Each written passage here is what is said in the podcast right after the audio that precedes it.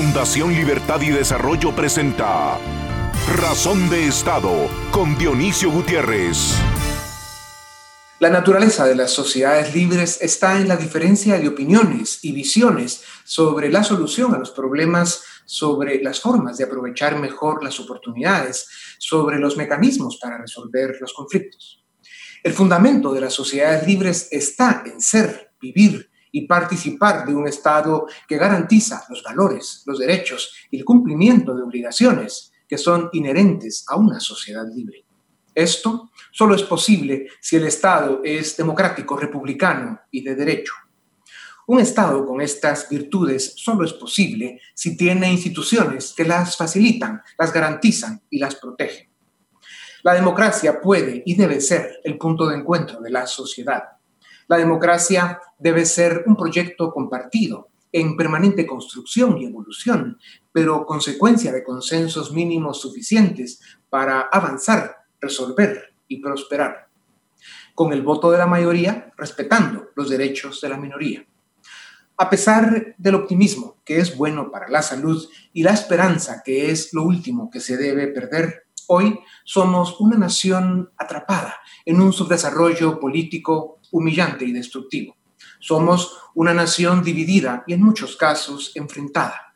Nuestra economía es insuficiente, nuestros números sociales una vergüenza, nuestro compromiso ciudadano ausente, las élites indiferentes. No logramos el consenso suficiente para hacer cosas importantes. Una democracia liberal y republicana de instituciones respetables, funcionales e independientes debe ser un motivo que nos una aunque seamos diferentes. Los responsables de los poderes del Estado deben encauzar los deseos de cambio de la nación y responder a las expectativas de superación del ciudadano. Pero si lejos de eso profundizan la corrupción política, se burlan del ciudadano y engañan a una sociedad que clama por soluciones y oportunidades, seguiremos perdidos en el laberinto del subdesarrollo y la miseria humana. Seguiremos perdidos en la ambigüedad y la irrelevancia. Una de las manifestaciones del subdesarrollo político se presenta cuando las instituciones políticas son capturadas por grupos criminales que se organizan en partidos políticos y usan las tablas del poder para el secuestro del Estado. Desaparecen las instituciones de la democracia, el crecimiento económico es imposible y se impone el reino de la impunidad. En estos primeros pasos de la tercera década del siglo XXI, nuestra misión es rescatar las instituciones que forman el Estado, fortalecer los liderazgos en los grupos de jóvenes, la prensa, sector privado, la academia y la sociedad en general. Nuestra misión debe ser volver a las bases para construir una democracia republicana de instituciones y de derecho, con un marco de libertades que facilite el crecimiento económico, y la creación de oportunidades. Ese es el círculo virtuoso de instituciones plurales que protegen los derechos y representan los intereses sociales y económicos de los ciudadanos.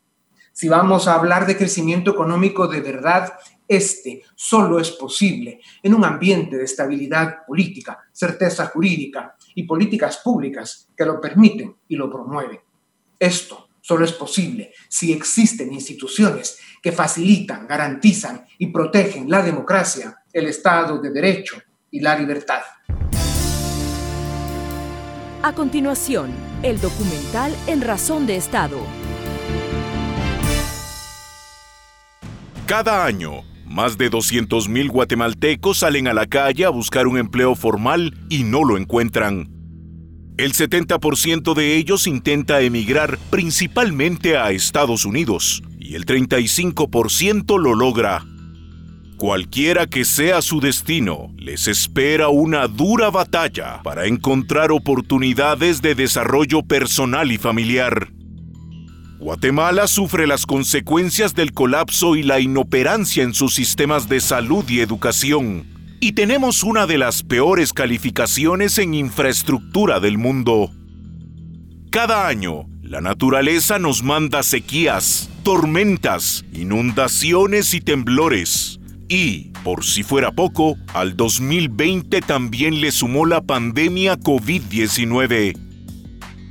Esta es la historia de nuestro país tragedia, miseria y desesperación, a las que se suman los males económicos y sociales causados por el agobiante subdesarrollo político que nos acorrala y nos asfixia. Cada año, el Estado crece en términos de presupuesto público ineficiente, deuda excesiva, burocracia inoperante, plazas clientelares, proyectos superfluos, promesas incumplidas y corrupción. A la par de estas vergüenzas, el Estado deteriora cada año su capacidad de gestión y empeora en el cumplimiento de los compromisos mínimos con la población esto ocurre porque cada cuatro años, politiqueros y oportunistas se organizan bajo fachadas de partidos políticos que, realmente, son bandas criminales para acceder a puestos públicos y saquear al Estado. Estas estructuras de crimen organizado han tomado control del sistema político electoral para acceder a puestos del Estado, para potenciar sus operaciones criminales, proteger el trasiego de droga, facilitar el blanqueo de capitales y agenciarse impunidad. Esto ha provocado que, hasta 2015, Guatemala sea el país con las campañas electorales más caras en América Latina. Desde la apertura democrática, hace 35 años, hemos visto desfilar 102 partidos políticos cuya vida promedio es de tan solo 11 años. Su fracaso en la gestión pública ha hecho imposible su sobrevivencia y su reelección. La realidad es que tenemos un sistema caduco y disfuncional de partidos políticos, carente de ideología, falto de visión programática y huérfano de dirigentes de talla y tecnócratas. El Tribunal Supremo Electoral, cuya función debiera ser ordenar el sistema político electoral e incentivar el buen funcionamiento de nuestra democracia republicana, por el momento es un órgano cooptado por los partidos políticos dominantes y sus delincuentes capitostes de colección. Para muestra, la actual magistratura ha favorecido en reiteradas ocasiones a personajes como Sandra Torres, quien en lugar de forzar su participación en la política, debiera estar en la cárcel. La última trampa huizachesca del Pleno del Tribunal Electoral ha sido la suspensión de toda actividad partidaria, en un claro intento para facilitar a Torres mantener el control sobre la UNE esta transgresión viola flagrantemente la Constitución, porque el Tribunal Supremo Electoral no puede limitar los derechos políticos. Mientras esto no cambie, Guatemala no superará el subdesarrollo político. Y mientras no logremos superar el subdesarrollo político, seguiremos exportando seres humanos. Seguiremos siendo víctima de desastres naturales Seguiremos condenando a millones de hermanos guatemaltecos a la pobreza, a la desnutrición y a la falta de oportunidades. Fundación Libertad y Desarrollo y Razón de Estado seguirán insistiendo sobre la necesidad de implementar una agenda de profundos cambios institucionales mediante las cuatro grandes reformas legales pendientes. La reforma electoral es una de ellas el Congreso Nacional sigue en deuda con Guatemala. Se debe trabajar en construir un régimen de partidos políticos democráticos, representativos e institucionales, con propuesta ideológica y planes de largo plazo. Se debe impulsar el voto de diputados por nombre y no por listado y deben representar al ciudadano, no los intereses oscuros que los llevan al poder. Se debe transparentar el financiamiento a los partidos políticos y eliminar regulaciones que desincentivan la participación de los ciudadanos. El acceso a los medios de comunicación es importante y se debe propiciar el debate público.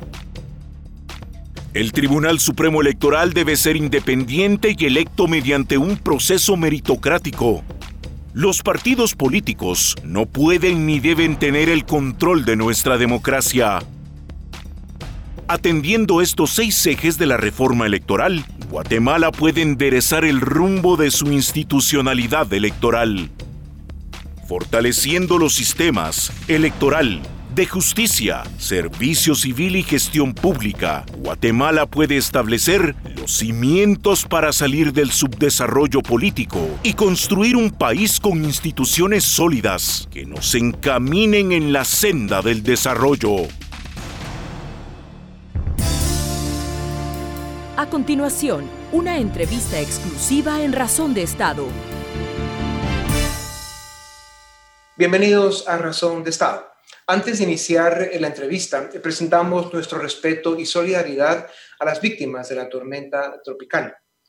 Hoy les presentamos al licenciado Richard Eichenhill, presidente de IDC, tiene una maestría en Administración Pública de la Escuela Kennedy en Harvard, fue ministro de Economía y de Finanzas Públicas. El licenciado Roberto Ardón, abogado y notario, tiene una maestría en Derechos Humanos, es director ejecutivo de CACIF y ha escrito varios libros sobre historia y política. Señores, gracias por su tiempo. Eh, los guatemaltecos tenemos un desafío extraordinario en tres dimensiones. Construir una economía suficiente para todos, aliviar los graves e incluso dramáticos problemas sociales que tenemos, agravados por una pandemia y por una tormenta como si no tuviéramos suficiente con los políticos, y rescatar, transparentar y fortalecer las instituciones de nuestra democracia. No tenemos la opción ni el tiempo para reformar el Estado, y después desarrollar la economía. Pero si no tenemos instituciones garantes de un Estado funcional, si no tenemos un Estado de derecho inquebrantable y una democracia republicana de instituciones sólidas, es muy difícil que la economía funcione, avance y ofrezca oportunidades para todos. Licenciado que ¿por dónde empezamos? Mire, es, es un grave problema porque es como querer reparar el carro a la vez que el carro tiene que seguir caminando y no a 40, sino a 60, 70 kilómetros por hora. Eh, yo diría que el guatemalteco es muy claro en su forma de actuar. Lo primero que busca el guatemalteco y necesita son ingresos, porque sin ingresos no se puede sobrevivir. Y fue clara la respuesta del guatemalteco, que no tenía la opción de quedarse en casa inmovilizado por una larga temporada cuando fue la pandemia, y tuvo que salir y seguir trabajando y eso causó riesgo, pero nos permite que nuestra economía en general está mucho mejor que el resto centroamericano porque no nos sentamos, sino mantuvimos la actividad y con bastante cuidado para algunos y un poco irresponsablemente con otros. Lo segundo, se necesita avanzar en los servicios públicos, pero hay dos desafíos ahí. Un desafío es la urbanización, Guatemala no puede seguir teniendo la ruralidad tan amplia que tiene y es imposible dar los servicios a una ruralidad tan extendida. Se necesita urbanizar ciudades intermedias, crecer y por el otro lado, que no trate el gobierno de ser el ejecutor de los servicios públicos, porque hemos visto cómo cambió el acceso a electricidad cuando se permitió que más gente invirtiera en electricidad. Y el problema que hay en electricidad todavía se llama alumbrado público. Esa tarifa es la que deberían de cambiar. Lo demás camina bastante bien. Entonces, es el segundo. Y el tercero, como bien se sabe, es la reforma del Estado. Y ahí estoy preocupado porque el deterioro gradual de nuestra institucionalidad y nuestro Estado cada vez ponen más en peligro la parte económica que ha sobrevivido a la política hasta ahora, pero que no podrá sobrevivir mucho más tiempo sin reformas, y la parte social que es el rezago más grande de este país gracias, licenciado. Licenciado Ardón, el sector privado, con toda razón, pide al gobierno que facilite las condiciones para reactivar la economía. Reactivar es un término que hemos cuestionado en esta tribuna, porque en realidad antes de la pandemia no teníamos una economía activa y suficiente para todos los guatemaltecos debemos reactivar el pedazo de la economía que sufre con la pandemia y ahora con la tormenta. Pero el verdadero reto de Guatemala, licenciado Ardón, es crear las condiciones políticas para generar los niveles de inversión y crecimiento económico suficientes para los 17 millones de guatemaltecos.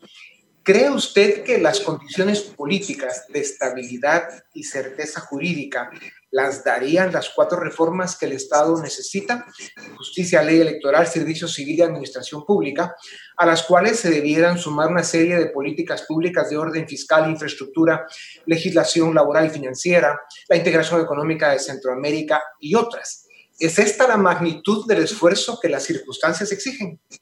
Sí, Dionisio, muchas gracias y, buenas noches. Primero, decirle que cuando hay sociedades que operan bajo inercia, es decir, que dejan de tomar decisiones, son sociedades invitadas a envejecer.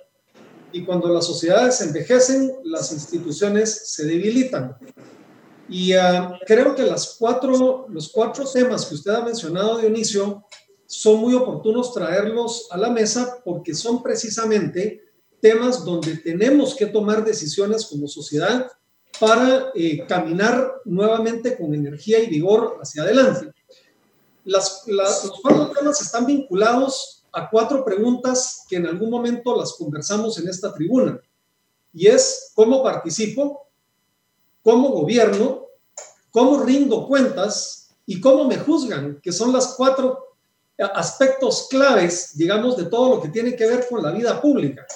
Así que, primero, coincido plenamente, Dionisio, en que estos cuatro temas son fundamentales. Segundo, que hemos dejado de tomar decisiones sobre ellos y eh, lo que vemos hoy es, digamos, el desgaste institucional producto de la falta de toma de decisiones. Dicho eso, voy a tomar la analogía que decía eh, Richard al comienzo del programa del, carro que va a distintas velocidades. Y me gustaría pintar ese carro del color de un taxi para explicar que nadie en su sano juicio se sube a un taxi si uno no sabe a dónde va, el pasajero o el piloto del taxi. Y esto es lo que yo creo que tenemos que hacer con estos cuatro grandes macrotemas que se han mencionado eh, hoy acá tenemos que tener un consenso claro sobre cuáles son las reformas y a dónde debemos dirigirnos en esos cuatro grandes eh, temas que son centrales para la vida de un Estado. Parte, digamos, de la angustia existencial es que unos hablan de que hay que reformar, pero no saben a dónde quieren ir, y los otros dicen que no hay que reformar, que hay que seguirnos hundiendo. Y, y me parece que ninguna de las dos actitudes es la actitud correcta. Así que eh, sí creo que es muy importante esto es lo que, pro, lo que provee la estabilidad, el fundamento, la base para una economía que pueda realmente crecer y desarrollarse de manera sostenible. Decía, hay que, cabamente hablando de, de, ese desarrollo sostenido que menciona el licenciado Ardón, el Fondo Monetario Internacional, y usted ya lo comentó, afirmó que en términos comparados, Guatemala sufrió una caída económica menos grave que las de los vecinos. Sin embargo, el gasto y la deuda pública han aumentado de forma exponencial para hacer frente a la pandemia. El Estado guatemalteco no está diseñado ni preparado para usar los fondos públicos de forma eficiente y transparente. Entonces, malgastamos los escasos recursos y el nivel de deuda pública se hace inmanejable y peligroso para las finanzas públicas. ¿Cómo se diseña un Estado capaz y funcional que resuelve los problemas de la nación y de la democracia y cómo se logra el equilibrio entre deuda pública, presupuestos responsables y una estabilidad macroeconómica que promueva la inversión y el crecimiento económico. Gracias, Dionisio. Eh, yo creo que en general Guatemala tiene una larga historia de un orden muy aceptable en macroeconómico, eh, que quizás su único punto débil es eh, es del lado de la baja recaudación y del lado del mal uso del gasto público. Pero macroeconómicamente el país ha estado bien y uno normalmente trata de tener sus finanzas sanas para que cuando viene una crisis como esta, uno la pueda aprovechar, poder endeudarse temporalmente para resolver la crisis. Y yo creo que lo que el gobierno tiene que hacer es pocas iniciativas, iniciativas transparentes, donde el gobierno dé los recursos, pero que no trate dentro de una institucionalidad que es poco transparente, con mucha oscuridad, con intereses creados, repartirla. Porque entonces los recursos sí se gastan, pero no llegan a los beneficiarios. Entonces tenemos que aprender menos programas más focalizados. Y esa es la parte de alivio de la crisis. Pero la otra parte de la crisis es la inversión, que son dos inversiones. La inversión en bienes públicos, que es infraestructura, que no puede hacerse con los escasos recursos del gobierno, que tiene que hacerse con inversión internacional, con financiamientos de largo plazo, pero transparentes. Y se tiene que reformar la ley de infraestructura vial. Sin eso estamos perdidos. Y la tercera es aprovechar la gran oportunidad de empleo, de desarrollo que tiene el que Estados Unidos esté cambiando su visión hacia buscar suministros en América Latina para sustituir parte de su dependencia con China. Si no aprovechamos eso los centroamericanos y en particular los guatemaltecos, estamos perdidos. Necesitamos subsidio en la parte social, necesitamos eh, infraestructura transparente y necesitamos inversión privada, nacional y extranjera para crear trabajo, empleo y desarrollo incluso de las MIPIMES de una manera acelerada. Ya. Dice, hay que con una frase breve, porque la idea es escuchar su respuesta espontánea, deberíamos alarmarnos por el crecimiento de la deuda pública en 2020 y un presupuesto excesivo para el 2021. No, en este momento lo que tendríamos que preocuparnos es si malgastan esta oportunidad que tienen de unos recursos adicionales. Pero lo que sí no puede ser es que a partir del 21 nosotros no tengamos esquemas que permitan mejores ingresos y menos gasto público no controlado que estamos teniendo. O sea, a mí no me preocupa tanto ahorita la subida de la deuda como el mal uso de los recursos. Lisa Ordón, si reconocemos que el crecimiento robusto y suficiente de la economía depende de la existencia de una democracia, de instituciones, de un Estado de Derecho, eh, pero ni nuestra democracia se caracteriza por tener instituciones fuertes e independientes, ni el sistema de justicia hace brillar al Estado de Derecho. ¿Por qué el sector privado no ejerce un liderazgo más activo para que Guatemala limpie y fortalezca sus instituciones? ¿Por qué el sector empresarial no tiene una posición pública más eh, beligerante para promover las cuatro reformas que el Estado necesita? ¿Están de acuerdo en que hay que hacerlas y que deben ser reformas transparentes y modernizadoras, aunque falte diseñarlas en detalle? Dionisio, eh, primero es importante decir que la, que la ha tenido, ha tenido una posición en la que ha propuesto sobre cada uno de los cuatro puntos que usted ha mencionado eh, recomendaciones específicas de cómo avanzar en la dirección correcta. Lo que hay que decir es que este no es un asunto únicamente del sector privado, sino, como se ha dicho desde esta misma tribuna, la necesidad de consensos de las élites de este país, que son las que pueden realmente hacer los cambios. Así que mi primera afirmación es sobre los cuatro puntos. Hay eh, propuestas específicas que se han ido debatiendo en los, en los distintos foros. Lo segundo es, todo esto pasa por el mundo de la política, porque al final todo lo que estamos platicando aquí son tomas de decisiones y las tomas de decisiones pasan por los centros de decisión, que son fundamentalmente eh, los ámbitos de la política. Y es ahí donde probablemente eh, se debe hacer un esfuerzo mucho más renovado para lograr que se tomen las decisiones eh, necesarias. Le pongo dos ejemplos, Dionisio. La primera, nosotros en materia de reactivación económica presentamos una serie de propuestas al Congreso de la República, el Ejecutivo. Ah, todavía no se han tomado ninguna decisión a nivel del Congreso de las propuestas que están planteadas ahí, a pesar, digamos, de las grandes necesidades y carencias que tiene el país estamos perdiendo tiempo clave en tomar decisiones correctas respecto puntualmente de los efectos de la pandemia. El segundo ejemplo que le quiero traer a colación es el tema del presupuesto, porque vamos a ver, eh, hablar de reformar las finanzas está bien, pero demos el primer paso. Y ese primer paso se va a tomar en los próximos días, que es cuando se aprueba el presupuesto. Si vamos a seguir haciendo las mismas cosas, los resultados vamos a tener. Nosotros hemos insistido en tres reglas que deben discutirse ahorita en el Congreso y que se muestre decisión sobre eso, que es prioridad del gasto para aquellos rubros que son fundamentales, el respeto a las normas presupuestarias que no se han respetado, hoy debería ser un momento en el que con mayor razón deberían respetarse, eh, y la tercera es, si va a haber gasto público, cuáles son los mecanismos de control que van a haber sobre cada uno de ellos hablar de construir puentes es buenísimo, pero si no hay mecanismos de control para que estos sean eh, ejecutados de manera transparente y eficaz, de nada sirve poner un renglón de gastos de inversión. Claro, y, el tema de fondo es que lamentablemente los políticos son llevados por mal y por eso hablaba de beligerancia por parte no solo del sector privado, como usted dice, sino de toda la sociedad, porque sin duda alguna habrá que poner más presión para que el Estado de Guatemala rescate sus instituciones y las modernicen. Le decía, y hablando de eso, si usted tuviera que diseñar las bases de un plan de gobierno, no de cuatro años, sino de 20 años, un plan de desarrollo económico y social que responda a una visión de Estado en la que se define una serie de políticas públicas a las que se les da continuidad a través de los distintos gobiernos con objetivos valientes que requieran compromiso, trabajo arduo y disciplina. ¿Qué importancia tienen las instituciones para lograrlo? ¿Cuánta falta hace una tecnocracia capaz y bien remunerada? ¿Por qué el sistema de partidos políticos es el epicentro de esta misión impostergable? ¿Por qué nunca arrancamos? Yo quisiera eh, hacer la reflexión partiendo de lo siguiente.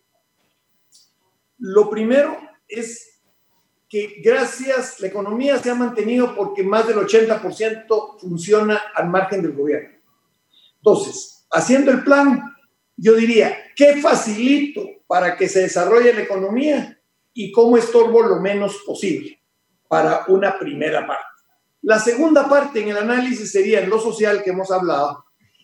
¿Qué cambios fundamentales tengo que hacer del lado de qué mecanismos innovadores usando la tecnología me permiten mejorar la salud, la educación, la nutrición, que es una vergüenza que tengamos un nivel de nutrición tan alto, y cómo proveo sus servicios en los que los financio con el Estado, pero los trato de ejecutar con la sociedad civil.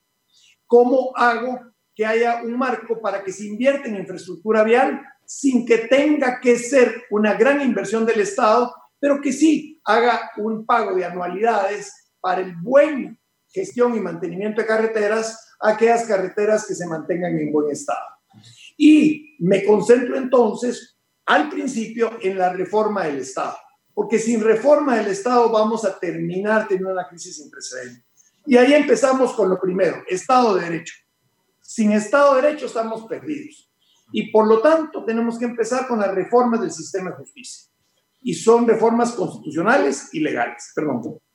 Sí, nos quedan tres minutos y, hay dos ah, temas que quisiera que por lo menos eh, ustedes nos dejen los títulos y que nos comprometamos para una siguiente discusión. Licenciado Ardón, la clase política ha llevado a un nivel de desprestigio y repudio al Congreso de la República enorme. Hace más de un año debieron elegir magistrados para la Corte Suprema de Justicia, pero en lugar de ser un cuerpo legislativo, los diputados se controlan el Congreso. Lo convirtieron en una agencia de negocios ilícitos una de las cuatro reformas indispensables para revivir nuestra democracia es la reforma electoral. ¿Qué elementos debe tener eh, una reforma electoral para lograr mejores diputados, para lograr que los partidos políticos sean las instituciones que los ciudadanos merecen y necesitan y que los procesos electorales sirvan para fortalecer la democracia y mejorar el Estado. Muy brevemente para poder pasar a la siguiente. Dionisio, yo menciono dos palabras. ¿Cómo mejoramos la participación ciudadana? y no solamente en los partidos políticos, sino hasta el derecho que tiene el ciudadano de aportar financieramente a las causas en las que cree, eso por un lado, y el otro es cómo mejoramos la representación de los partidos, porque no podemos seguir viendo a los partidos como taxis electorales o como instituciones que están lejos en el Congreso y nada más. Eh, hay propuestas que se han puesto sobre la mesa para mejorar la participación y la representación. En este último solo pongo un ejemplo muy concreto, permitir que el ciudadano pueda votar por la persona y no por listados. Permitiría mejorar la representatividad que tiene el diputado que llega al Congreso de la República. Así que yo me quedaría con esos dos títulos de inicio. Gracias, licenciado Hay que las debilidades del Poder Judicial, que es la otra gran reforma de la que usted ya mencionaba algo, hacen un daño eh, eh, terminal, las debilidades, a nuestra democracia la impunidad que permite, la lentitud con que funciona eh, su ausencia en la mayor parte del territorio, los cinco años en promedio que tarda para ejecutarse un contrato, la gente que permanece mucho tiempo en prisión esperando juicio. Da la impresión de que los ciudadanos no dimensionamos la importancia de tener un sistema de justicia eh, que funciona. ¿Por qué es importante que la justicia sea pronta cumplida, igual para todos, eficiente y transparente? ¿Es la reforma al sistema de justicia la más importante de todas? Para mí es el punto de partida. Sin ella vamos a regresar donde nos, o nos están llevando a la ley de la selva. Una ley en que es la ley del más fuerte, el que tiene más armas, eh, del que impone más, cuando lo que el ciudadano normal necesita es saber que va a haber justicia pronta y cumplida y necesitamos fortalecer el Estado de Derecho. Yo creo que es hoy la debilidad institucional más grande que tiene el país. Ya. Las otras dos reformas em, eh, son para la administración pública y el servicio civil. Lograrlas como se debe nos daría dos virtudes gobiernos transparentes y más eficientes y una tecnocracia capaz, bien remunerada y permanente en el Estado para dar continuidad a las políticas públicas. El Estado de Guatemala se caracteriza por opacidad e ineficiencia, o sea, corrupción e incompetencia, y tiene una ley de servicio civil de los años 60 que ha permitido un modelo disfuncional y obsoleto en el que los sindicatos públicos eh, se aprovechan de los pactos colectivos y los buenos servidores se van o no pueden eh, ser debidamente remunerados por su trabajo. Eh, queremos quedar con ustedes para que en nuestra próxima entrevista nos hablen de los elementos que deben tener las reformas a la administración pública y al eh, sistema de servicio civil. Pero en un comentario para terminar, em, ¿qué dirían ustedes dos con una frase cada uno que tienen como importancia las cuatro reformas que pudimos comentar brevemente hoy? Lick Ardon, Lick, el primero, muy brevemente el, barco se le está entrando el agua y si no actuamos rápido con esas cuatro reformas, va a tener tanta agua el barco que va a ser muy difícil que pueda seguir sosteniéndose y no pierda el equilibrio. Ardón. Yo eh, retomo una palabra que se ha mencionado hoy acá varias veces y es la palabra decisiones. Eh, es importante hacer reflexión, es importante, digamos, criticar donde haya que hacerlo, pero sin la toma de decisiones no vamos a estar en, en una mejor dirección. Así que creo que hay una gran responsabilidad de quienes tienen eh, justamente la capacidad de tomar esas decisiones. Ya. Pues muchas gracias. El día que los ciudadanos, en especial las élites, comprendamos que el éxito de las naciones depende de la fuerza, la independencia y la eficacia de sus instituciones, ese día cambiaremos la historia de nuestro país. Señores, gracias por su visión, sus ideas y sus aportes. Esto es Razón de Estado. A continuación, el debate en Razón de Estado. ¿Qué tal? Bienvenidos al debate en Razón de Estado. En esta ocasión vamos a intentar meternos a temas más estructurales y vamos a hablar un poco de la reforma electoral, que es una de las cuatro reformas eh, importantes para el Estado. Hemos hablado de reforma a la justicia, hemos hablado de la importancia de una reforma a las contrataciones, al servicio civil, pero la electoral es sin duda importante y hay temas coyunturales que nos invitan a reflexionar en esa dirección. Hoy nos acompañan Philip Chicola, politólogo y director del área política de la Fundación Libertad y Desarrollo, y también Jesús María Alvarado, eh, profesor universitario y también abogado. Bienvenidos a ambos.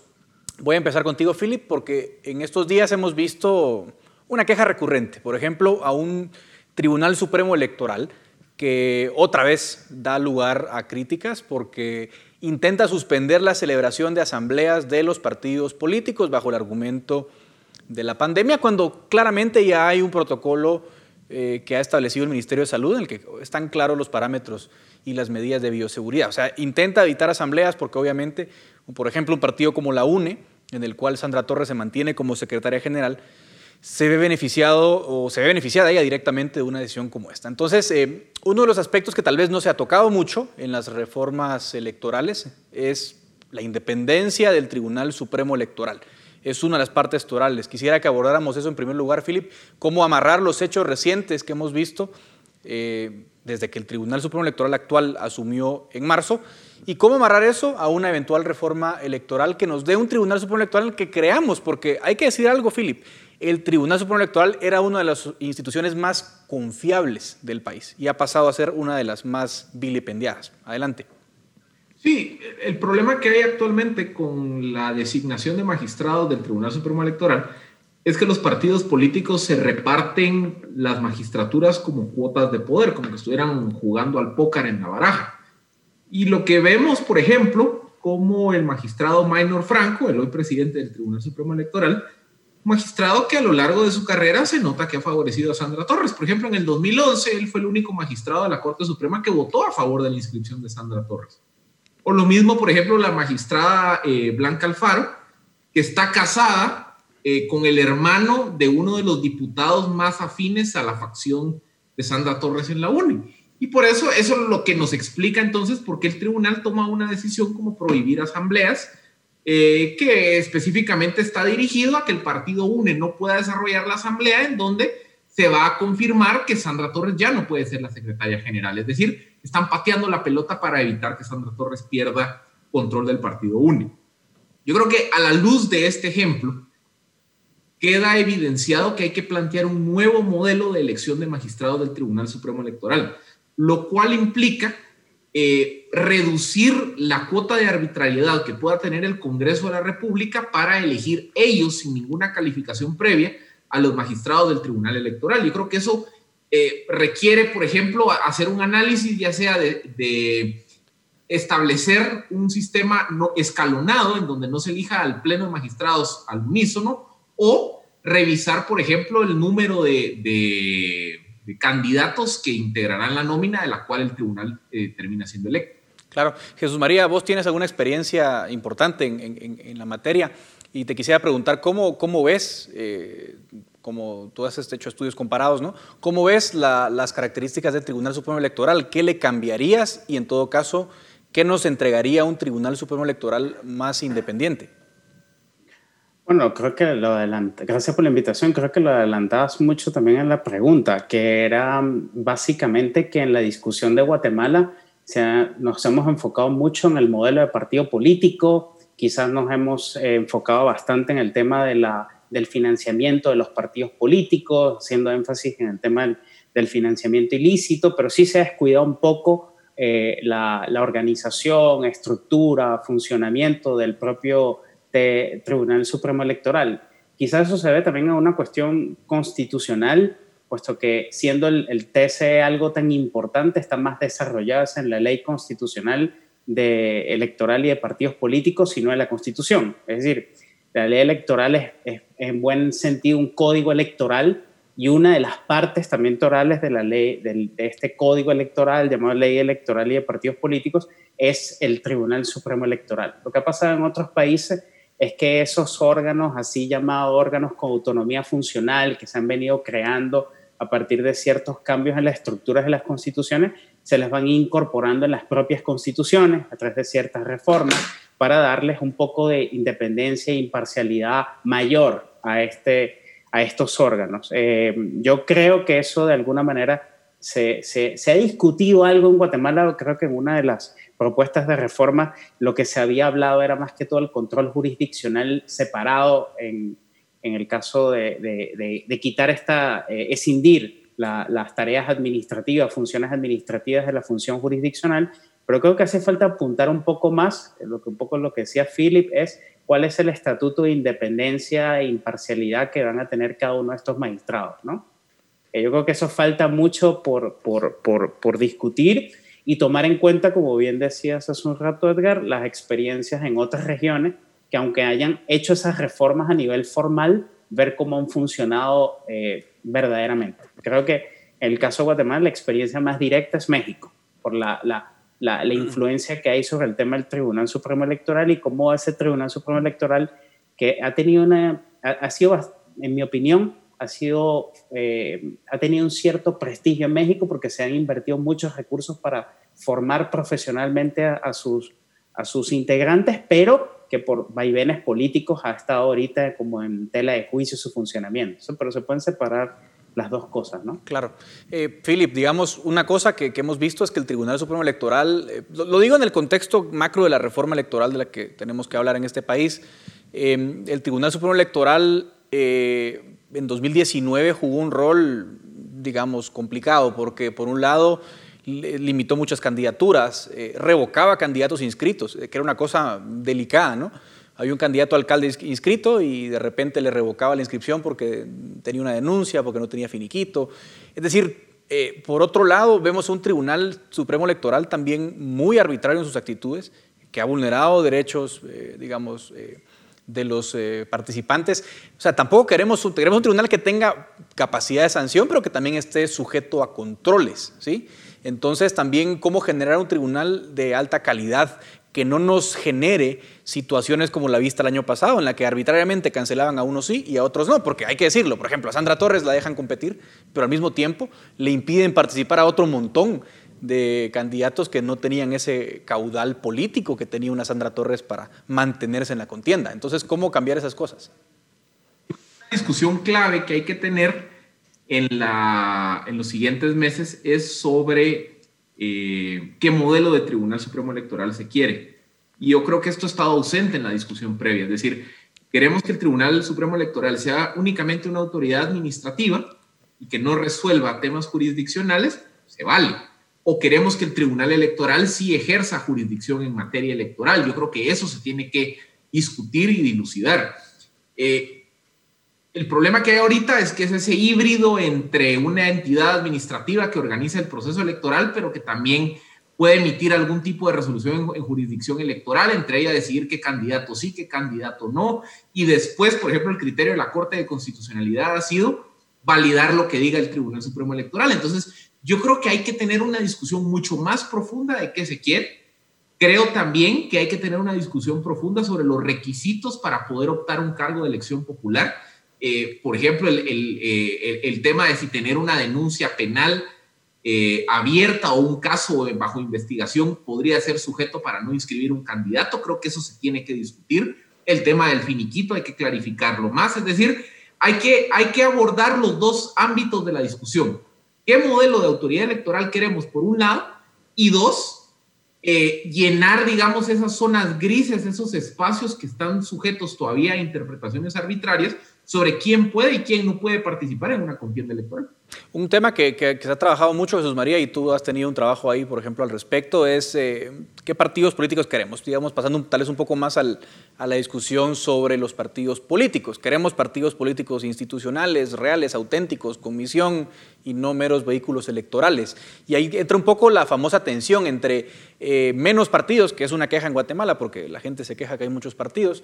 Entonces, eh, algunos plantean que debería ser más difícil hacer un partido político y otros por el contrario, dicen, miren, no, no necesariamente eso nos va a dar los partidos políticos que querramos. En tu opinión, ¿cuál debería ser la fórmula eh, por la que optemos? ¿Más barreras para entrar y formar un partido político? ¿O incluso flexibilizarlo más? Porque aunque la gente no lo crea, hay muchos partidos, pero no es tan fácil formar uno. Sí, yo creo que eso es otro de los grandes temas todavía, el tema del, Tribunal Supremo Electoral, que yo creo que es un tema que, que amerita ya más eh, elaboración por, por, por, lo que decía de la importancia que tiene el Tribunal Electoral tanto en su parte administrativa y en su parte jurisdiccional. Y hay una, una falencia importante, yo sé que suena un poco eh, técnico aquí, pero es, eh, bueno, lo que en algún momento creo que hemos hablado muchos aquí, que es un derecho administrativo completamente precario. O sea, y, y, básicamente el tema electoral es prácticamente derecho administrativo y ahí se resuelven los problemas de procesos administrativos en un país que no tiene ni siquiera una ley de procedimientos administrativos y los procedimientos administrativos quedan en una especie de, de, busca, de un copy-paste de muchas cosas a veces sin mucho sentido. En cuanto al modelo de partidos políticos, creo que eso es un tema que sí se ha discutido fuertemente en Guatemala, creo que es una discusión que deba seguir sosteniendo. Mi posición modesta es básicamente que yo creo que deberíamos tener un, modelo deportivo político no tan estatalizado. ¿A qué me refiero con un modelo político tan estatalizado? Bueno, al, tipo de modelo de partido político que se, se concibió en 1985, que es un partido político como institución eh, básicamente eh, sometida a un régimen de derecho público fuerte que controla su acción externa y su acción interna. Es decir, en un país donde básicamente el, hecho del partido político en sí es más formal que real, porque hay que tener en cuenta que por cultura política eh, solo hablamos de partidos políticos cuando se viene una elección, de resto a la ciudadanía no le interesa los partidos políticos y probablemente en la parte rural los partidos políticos suenan a cosas completamente esotéricas y con una mala prensa, bueno, entonces yo creo que lo que se debería hacer es un modelo político que al menos en la organización interna no sea tan controlado por el TCE. Eso significa que le dé más espacios de organización y luego sí controlar un poco su acción externa. Podemos hablar del financiamiento electoral, podemos hablar de, de ciertos requisitos mínimos para que los partidos políticos no socavan en la democracia, pero yo creo que sí se debe pensar que en tanto organización, funcionamiento, los requisitos y las barreras deben ser más bajas. O sea, no, podemos pensar que controlando al, sistema electoral vamos a garantizar un sistema electoral que sea un poco el mercado electoral que resuelva. El problema en Guatemala no es la cantidad de partidos políticos, el problema electoral en Guatemala es otro. Claro. Filipe, ahora pasemos un poco del, digamos, del texto de la ley a la práctica. Por ejemplo, en la ley se regula muy bien que que tienen que estar organizados en 12 departamentos, 60 municipios, que el comité ejecutivo, etcétera, etcétera. En la práctica, lo que vemos es que esos requisitos, lejos de servir como elementos que fortalecen los partidos políticos, en la práctica son el elemento para que el Tribunal Supremo Electoral te diga, ah, no cumpliste con esta formalidad, te falta una firma, y entonces bloqueo tu participación. Eh, entonces uno se pregunta si eso realmente contribuye a formar partidos políticos o por el contrario, es la herramienta perfecta de los, del, digamos, del cartel político para evitar competencia electoral. No, totalmente de acuerdo. Yo creo que hay que, eh, digamos, los detalles se pueden discutir, pero creo que la idea macro es que hay que reducir las barreras de ingreso al sistema partidario, lo cual implica reducir los requisitos de números de afiliados, reducir los requisitos de organización. Eso en términos de existencia, porque realmente lo que se quiere propiciar es que haya una fácil participación en política. Ya podríamos entrar a discutir, por ejemplo, si para postular candidatos solo se puedan postular en donde hay organización o si se establece algún tipo de umbral para aquellos partidos que no alcanzan cierto porcentaje de votos en elecciones legislativas que no sobreviven. Es decir, creo que aquí hay que invertir un poco el modelo como está ahorita. Ahorita es difícil entrar al sistema, pero una vez en el sistema yo puedo sobrevivir 20 años sin postular candidatos. Yo creo que esto es algo que hay que cambiar y hay que facilitar que se formen más agrupaciones políticas, que los ciudadanos se puedan organizar de forma más sencilla, que puedan crear sus comités cívicos, sus partidos políticos, postular candidatos y de esa forma ir, digamos, eh, oxigenando el sistema político de, del país. Como no nos queda tiempo, nos quedan tres minutos, le voy a pedir a cada uno una reflexión de 30 segundos, un minuto. ¿Cuáles serían para cada uno de ustedes las tres cositas que hay que cambiar sí o sí? Obviamente, la reforma es amplia, pero para que nuestra audiencia se lleve una idea clara, ¿cuáles son para ustedes los tres puntos que no deben faltar en una reforma electoral? Empiezo contigo, Jesús María.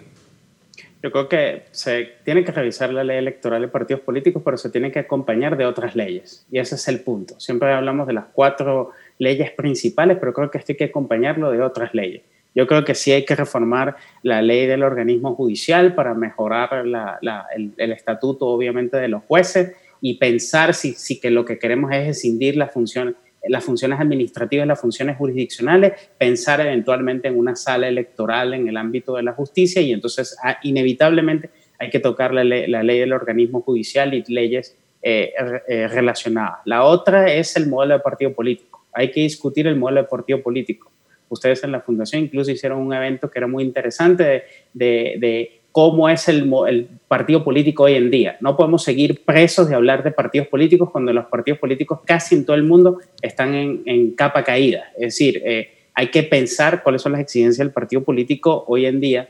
Y, la, y el otro tema que es eh, a lo que me refería antes de si hay que acompañar estas reformas para mejorar los procesos electorales, para limitar el poder del Tribunal Supremo Electoral con leyes claramente administrativas. Uno, obviamente, una ley de la jurisdicción contenciosa, otra, una ley de procedimientos administrativos, y, y, así con ello, más o menos, pensar que estas leyes por sí solas, las cuatro que nosotros hemos hablado, no son suficientes. Se requiere un corpus legal también adicional. ¿no? 40 segundos, Philip, tus tres puntos. Ya Jesús María me, me, quitó uno de los componentes, que es la ley electoral, es una pata de la mesa. Sin reforma al sector justicia, servicio civil y administración del Estado, poco se logra. Yo agregaría también, creo que es importante cambiar el sistema de elección. Ya no hay que votar por listado, sino que hay que apostar por un sistema más individualizado, de donde se vote directamente por el diputado. Creo que hay que revisar los distritos electorales para hacerlos más representativos. Hay que revisar todo el funcionamiento interno de los partidos para que haya realmente mayor competencia política. Y por último, creo que es importante tener una discusión muy seria y profunda sobre un modelo de financiamiento de partidos en donde se limite el ingreso de capitales oscuros a la política, pero que también al mismo tiempo se incentive que los ciudadanos puedan aportar libremente sin temor a ser perseguidos a los partidos que sean de su predilección. Muchísimas gracias a Philip Chicole y a Jesús María Alvarado. De verdad es una conversación muy interesante. Dos voces muy calificadas para hablar de una reforma tan importante como la reforma electoral. Así que les agradezco muchísimo y también a ustedes por su atención en esto que fue el debate en Razón de Estado. Razón de Estado con Dionisio Gutiérrez es una producción de Fundación Libertad y Desarrollo.